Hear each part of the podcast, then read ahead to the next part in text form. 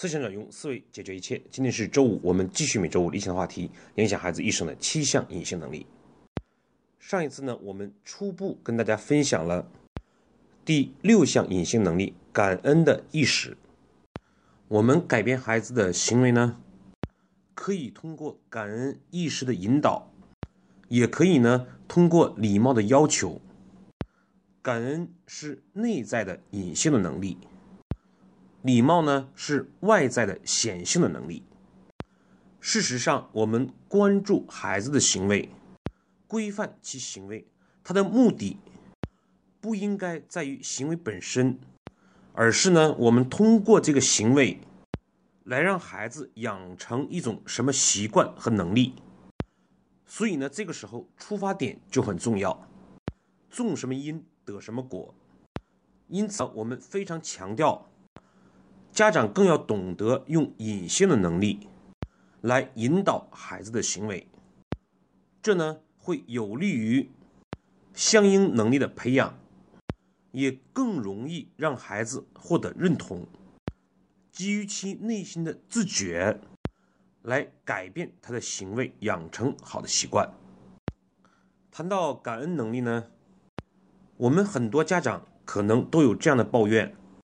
我们对孩子付出很多，但是呢，很多事情他们都觉得是应该的。我们对他们照顾的无微不至，可儿女呢，往往不懂得反哺父母。怎么样解决这样的一些问题呢？其实呢，我们发现这样一种现象，就是往往我们更容易对雪中送炭。对不经常发生的事情感恩，比如说你的钱包丢了，一个好心的路人呢给了你十块钱，我们可能会感激涕零。但是呢，我们小的时候在家里面，父母呢几乎每天都在我们身上花钱。长大之后呢，我们在企业，我们能够每天获得相应的收入。对这些事情，很少我们会有感恩之心。有这样的一则故事，说呢，一个小男孩因为呢跟母亲吵架，一时赌气，就呢离家出走了。可是呢身上又没有钱，真所谓的饥寒交迫。这个时候，一个卖馄饨的老大娘看这个孩子可怜，就送给了他一碗馄饨。这个小男孩呢，内心非常感动，觉得呢，这位老大娘是一个大大的好人，对自己非常关心，一点儿也不像自己的妈妈一样，整天唠叨自己，却少于对自己的关心。老大娘在了解男孩离家出走原因之后，对男孩说：“我仅仅给了你一碗馄饨，照顾了你一次。”你有没有想过，你的母亲从你出生到现在，一直都在照顾和养育你呢？是不是这种照顾已经成为一种当然，成为一种应该，而被你忽略了呢？你现在赌气离开家，可曾想过你的妈妈会多么伤心，多么焦急？也许。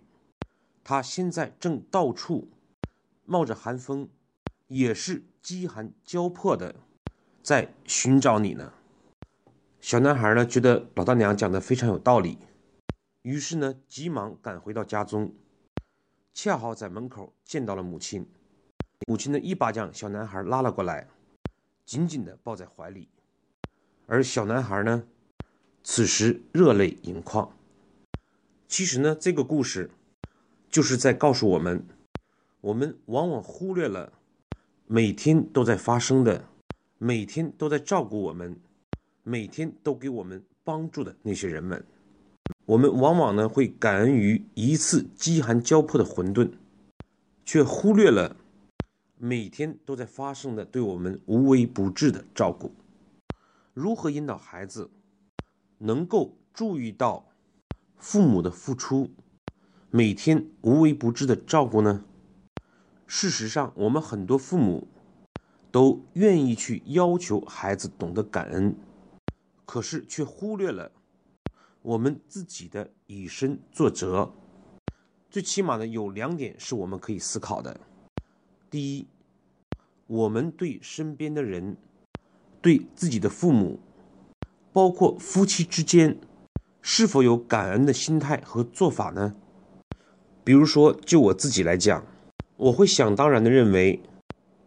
好呢，会用感恩的心态去对待自己的妻子，因为觉得很多事情都是理所当然的。我又如何引导孩子去感恩呢？第二呢，就是往往我们认为感恩是单向的，过了他们付出了辛苦，那么反过来讲，我们孩子的存在是否给我们带来了快乐？带来了生命的延续，带来了成就感呢。送我的司机呢，在路上问我，说：“杨老师，你整天在外面跑，辅导企业，陪孩子多不多呢？”我说：“作为父亲来讲呢，陪孩子玩和教育他们是父亲最重要的责任，所以我一回家，一定会找时间与他们在一起。”他突然问我。杨老师，你觉得你回去陪他们，是他们需要你呢，还是你需要他们呢？这个时候，我突然意识到，回家跟他们在一起，他首先呢不是我的一种责任，而是我的一种快乐。回到家里，看到孩子天真的笑容，抱抱他们的感觉，那实在是呢一种无上的幸福。因此呢，这个时候我就意识到了，我们想让孩子感恩于我，我们事实上也要看到孩子的存在，让我们感恩的地方。前两天正好是感恩节，我在家里面呢开了一个感恩大会，就是呢作为父母，我们首先对孩子感恩，找到他们值得感恩的地方，表示感谢。比如说，他们陪我们在一起，让我们很快乐，帮助爸爸倒水、按腰、捶背等等。正是因为他们的存在，让我们觉得更幸福、更快乐。我想这个时候，他们内心是有一种被尊重的感觉，被认同。而反过来，当他们在讲述自己对父母感恩的时候，就不再仅仅是一种强制的外在的要求，而是一种自然的模仿和学习。这可能比讲很多道理、提出要求更有效果。其实呢，我们教育孩子的过程之中，往往呢都愿意求诸于外，对孩子提出这样那样的要求。也许我们一直在做的事情，恰恰是导致了。孩子错误行为的根本原因。大人勇于承认错误，会在尊重的同时有更好的亲切感。好，今天的分享呢，我们就到这里。我们对前面的内容做一个回顾。我们今天的核心观点呢有两个：人们呢往往会看到一次的雪中送炭式的一碗馄饨。却往往忽略了对我们一生的照顾和付出。因此呢，通过我们本次的故事，让孩子呢先认识到这一点，了解到那个小男孩错误的思维。第二，让孩子感恩，首先呢就从自己做起，让我们去懂得感恩于身边的人，感恩于那些日常照顾我们的人。我觉得呢，尤其是夫妻之间，父母呢每天都陪伴着孩子。